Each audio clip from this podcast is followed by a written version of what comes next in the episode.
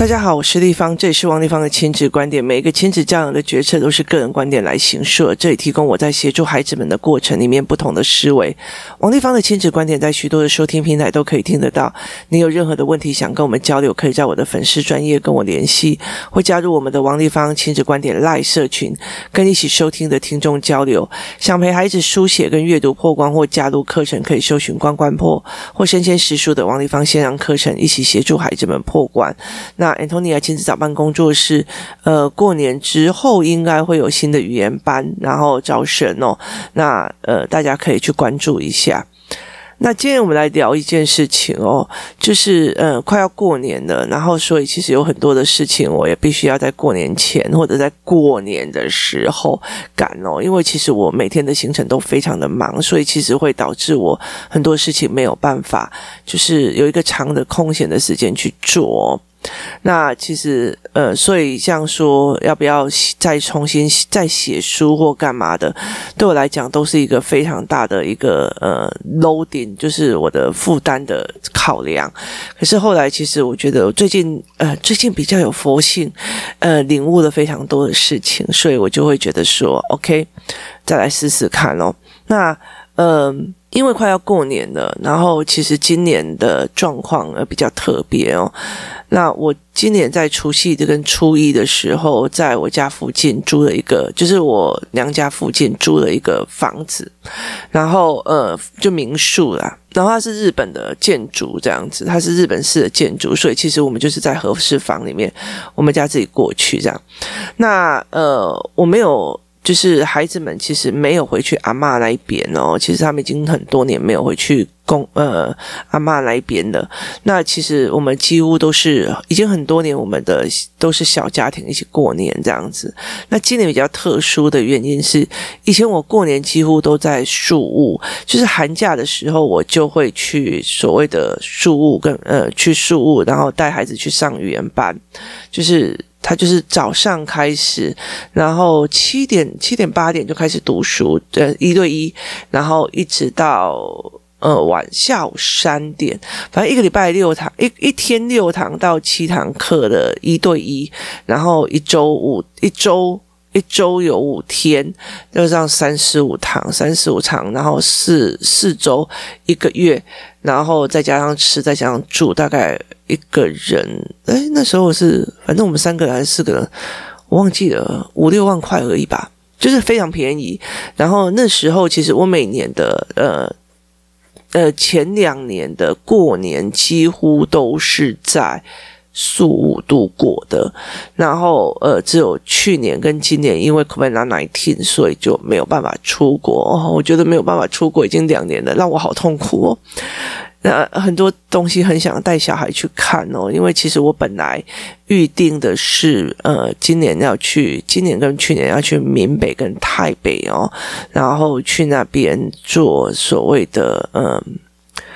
就是能力，就是去去那边看那边的台北村跟那些的呃小朋友的状况哦，呃，但是就不能去啊，就没有办法。然后其实我还有很多的呃就是愿许在那边，然后我需要去还愿，或者是我我会去布施这样子，所以就是没有办法去了。然后今年就会要回去这样子。那以前我会都在台北，然后后来就发现我爸还蛮没蛮孤单的，然后所以今年我就想说去到那边这样。那呃很多的时候，像说我们我例如说我到台中了，然后孩子的爸就会自己一个人回台南这样子哦。那我们家就没有跟他们下去，这样。那结果你知道吗？就是呃，孩子的爸就会一天到晚，每天从从我预定的那个房子开始，他就一直开始。今天呃，你要回家了没？今天哪哪一天你要回？你预定几点回去？你预定几点干嘛？你预定几点干嘛？我后来就有一天，我就说你不要问我，我告诉你，我绝对不会回答你的哦。然后他就说跟我讲啊，我我这样才好安排时间，我今天才好安排怎样？我就我不会跟你说的。为什么会讲这种话呢？所以我觉得哦，嗯，那时候其实我觉得在回他这句话的时候，我就整个人都拉起来，就是呃，我第一次去他们家过年的时候，然后那个呃，他妈妈就问我说，他妈妈就问我说，你们在家都怎么过年？那我就会讲说，哦，去年因为呃我妹结婚了嘛，然后我还没结婚，所以我们后来我妈就觉得啊，叫青菜啦，然后就去餐厅吃，然后所以后来我们就说我们去餐厅吃。那我那时候就觉得我只是这样讲而已，然后回来接下来的就被讲好几年说。领导就龙会钱耶，过去餐厅啊吃饭，讲年夜饭下，微博就被开箱，我就是我就一直被骂这样子哦。那后来其实我觉得我在我的呃，就是在孩子的爸身上也找到这一点哦。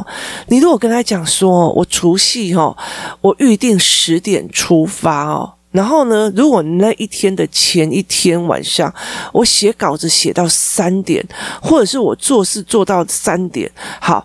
我当然没有办法十点的时候起床，或者是说我的女儿有时候会读书读到很晚，她没有办法十点起床的时候，她会沿路在按美西公十点没出话，哎呦，空个鬼点嘛，就是你知道她会沿路开始碎念你之前的决策做了改变，你了解的意思吗？我就就好像说你跟他讲说我的呃过年我们去年去学去，他你他要问你。他问了你之后，是拿那个话题来骂你，你了解的意思吗？好，你怎么可能会接下来还愿意告诉他？那很多次都是这个样子哦。明天我们要去那边玩，你几点要出发？我说不好意思，王丽芳没有 schedule。了解的意思嘛？我就觉得我很多东西就是福至心灵老娘做，其他就不要再问我很多事情。我其实非常非常讨厌做 schedule，然后我非常非常，所以其实我觉得我会蛮感谢工作室几个妈妈，就是几个呃同伴，他三不时，立方现在一定要开课了，立方你不可以怎样了，立方你不可以不算那个成财务成本的，立方现在来 schedule 在这里，立方回复别人你要做什么，立方。呃，某某出版社现在已经在跟你要签约的合约的合约的签出来，签出来，就是他们会来强迫我的。其实大家有的福利都是他们逼出来的哦，所以在这整个过程里面，它其实是非常非常有趣的，因为。你知道，就是有时候我想到了，然后我就会赶快去做。然后，因为你要趁着那个那个思维模式还在，或者那个那个那个情绪还在的时候，赶快去做。所以对我来讲说，哎，这没有这个计划，这样他你都跟他讲十点出发，他就会开始哦，哼，困个一点个背开，个讲被十点出发，就他所有的问你，都会在沿路变成所有的碎念跟批评。很烦呢、然后我就会跟他讲说：“你再讲，我就这样把你踢下去哦。”你知道他在闭嘴哦。然后我就常常会跟他讲，因为他生病嘛，所以呃，我就常常跟他们的孩子讲说：“哦，我这样，我最想要把副驾驶座装一个喷射系统。你爸爸如果在。”再碎念下去，我就直接把喷射系统按下去，然后让他直接连椅子一起弹出去哦，这真的很碎念。然后他很喜欢去问你事情，以后接下来用你的答案一直在碎念你，一直碎念你哦。那后来我就觉得。真的很像很多的教养里面的里面的父母是这个样子的哦，他们常常会讲说：“哎，我的小孩回来怎么都不讲啊？问他也都不讲啊！好，他他讲了之后你怎么做的嘛？对，就叫你不要交那个朋友，你就硬要了，活该哦！现在被怎样的是吧？所以就叫你怎样怎样怎样，你就不要怎样，你就是活该哦！你就这样，就是。”告诉你的下场是好的吗？没有诶，你问别人不讲，你生气；别人讲了，你怎么对待他的？那是让人家非常抓狂的一件事情哦。所以其实呃，在父母思维脉络班的时候，我就跟他们讲说。你你遇到事情，你不要快速的下决定，自己当妈妈的先摆一次盘，接下来去让孩子看你在摆盘哪里有失误，这样子做的时候是逼迫你全面去思考，而不要说哦，诶，你今天你们班呃，你们班来怎样怎样这样，例如说呃。好，例如说我的小孩，如果说，哎，那个男生一直在找你，然后对啊，他有点喜欢我，然后我就会开始在那边，哎，那个人怎么可以喜欢你们？都过久了，你们怎样怎样怎样？然后你，例如说，你会跟小孩讲说，哎，美美，你要告诉我你有没有谈恋爱，你有没有喜欢的男生啊？你们怎样怎样怎样怎样？然后你问完了以后，就每天开始在那边，哦，那个人竟然可以打电话给你，你们已经过久了，你知不知道你要读书了？你要怎样怎样怎样？就是你开始为了你所套话或问话问出来的成。长正宫开始累积无止境的鞭尸，我觉得那个才是一个亲子共修里面最大的问题。那谁要告诉你呀？没有人愿意告诉你呀。就例如说，好了，像我女儿就跟我讲说，我就说，如果有人喜欢你，你一定要告诉妈妈。你可以告诉妈妈，妈妈可以帮你做那个决策。然后我女儿就讲一句。告诉你之后，你会太过兴奋，因为觉得马上可以把自己的女儿推销出去哦。所以他说你会太过兴奋，你跟别的妈妈不一样。我知道，我懂了。别的妈妈会阻，就是阻止他们不要再呃谈恋爱，可是你会非常非常开心。我就说当然非常开心，人生所有的经历，只要你可以引到好的地方，那就是你的历练。我觉得智慧不可教，不可给的很大的原因，是因为很多的时候你要经过的磨练。之后你才会有智慧，你就知道我的智慧是多少的磨练就磨出来的，所以其实必须要在这个过程里面去做。所以我觉得在这整个过程里面啊，呃，我常常遇到这样的妈妈，就是好不容易小孩跟他讲了什么事情了，哎呀，你就是怎样呢？你就是不乖才会被老师骂啦，你就是怎样？就是他如果今天在讲说老师今天怎样，老师今天好过分哦，他竟然打人，那。妈妈就说：“你就是一定是上课不专心才会被骂了，还骂老师的，怎样有的没有。”好，那接下来小孩怎么可能会回答你？如果你今天看到一个小孩从学校里面走出来，那。嗯，然后你就跟他讲啊，今天怎么脸臭臭的？他就没有啦。然后旁边的小孩就说啊，他今天被某某老师骂。我说怎么了？发生什么事？老师骂的是合理的吗？我可以听听看嘛。那你就会跟他分析说，哦，原来老师这样。那老师的背后动机是什么？老师的原则原理是什么？他这个有没有符合比例性原则？那你就开始呃，一个个跟盘面跟他讲。然后例如说，像我们有时候会摆盘，就会再把这个东西做盘面解析，把它做出来。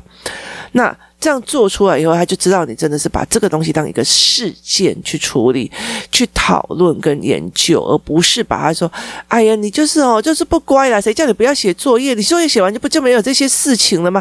你就是没写作业，老师才要骂你，你骂了，所以因为你写没写作业，谁叫你自丑？谁叫你怎样？我就叫你写快一点，你就不要。好，他跟你讲他被老师骂了，后来就是无止境的鞭尸。”那谁要讲呢？没有人要讲，没有人愿意要跟你讲。为什么？因为跟你讲是被鞭尸，所以其实那时候后来我真的知道说，为什么他们呃，就是。孩子爸他们那一家子人回到家里，大家都很安静啊。为什么？因为你每讲一个件事情，就要被人家鞭尸好几次。那我后来就觉得，我也很清楚了。自从我们娘家在我婚前的那一次出去外面吃的那一件事情，我就已经鞭尸被鞭了十几二十年了。对我来讲，就觉得我放弃了，你知道吗？我并不想，我也不想要回去当哑巴，我也不想要去一直被。不不当哑巴还要被鞭尸，我觉得没有必要。我觉得各自安好自在是最重要的一件事情。我没有我没有怕得罪人，我也不需要一个什么好老婆好媳妇的光环，一点都不需要。所以对我来讲，我觉得我在避免被鞭尸的可能性了。那。其实孩子的爸在这个过程里面跟小孩有没有非常非常大的冲突？超多的啊，就是呃，每次只要小孩跟他讲什么，他就谁叫你怎样，谁叫你怎样。那我就觉得说，我非常讨厌叫做谁叫你哦。我就觉得说，没有人在叫小孩怎么样，因为他们前因后果分不清楚，他们是不懂而不是。不故意，不会，那你就教到懂。那你为什么一定要去批判别人？谁叫你？谁叫你？谁叫你哦？所以对我来讲，这件事情是非常非常的呃有趣的一件事情哦。我就觉得说，你为什么要去做这一件事情？然后要让人家一直反复的去鞭尸他哦。所以其实我觉得很可怕一件事，我觉得在工作室里面，小孩遇到状况会来找立方，也会来找我问的一个很大的一个原因，是因为我们就事论事来讨论事情哦，而不是谁叫你，或者是直接说那个老师就是怎样，那个老师就是怎样。其实到最后就是无止境的，不是谁叫你怎样，就是骂老师或者骂环境哦。其实它产生的就是一种负面而非解决事情的能量，也不是一个解决事情的一个方式哦。所以其实我后来其实在呃很多的跟家长在讲的时候，我就说你们真的要把整个盘面拉清楚，而且你要知道你要的是什么，不要拿现在的处理状况去处理未来的事件哦。这对你们来讲其实是不利的哦。他们不利于是这一个状况，你必须要做非常非常多的练习题去做这一块，让孩子们去思维这该怎么做。那呃，例如说，你今天觉得说，诶，小孩子什么东西都要，就是呃。争第一，那你到最后就把他弄到他什么东西都不争第一的时候，他国中就变软烂，然后他高中就变成趴下，好，然后呃大学就躺下，好，那其实对他们来讲，其实不是一件好事哦，所以你。有没有办法去做一个全盘性的思维，去怎么教孩子这件事情才是非常非常重要，不要快速的去下那个决定哦。所以，其实我觉得在这整个过程里面哦，其实教养是一代又一代、一代又一代去传下来的。孩子的阿嬷会这样问了你话以后，接下来开始一直狂批评哦，然后。爸爸也就会是这个样子哦，那其实带给了呃后面跟他们相处的人，其实是非常非常巨大的痛苦哦。例如说，呃，以前阿妈打电话来问小孩说：“啊，我吃饭不？”然后说：“阿妹，哎呦，你妈别给你腰死哦，你妈暖暖，就会觉得说，你会觉得你是怎样啊？你了解的意思吗？”你五点吃饭，你六点吃饭是你家的事情哦。可是我们已经忙到七点才回到家，然后我们才在吃饭。夭寿哦，别搞你夭寿，别搞温孙夭寿哦。嘻嘻啊，哟，你了解的意思吗？这饿一下而已。而且我觉得何必这样子？你没有在那个环境，你何必要去说这件事情？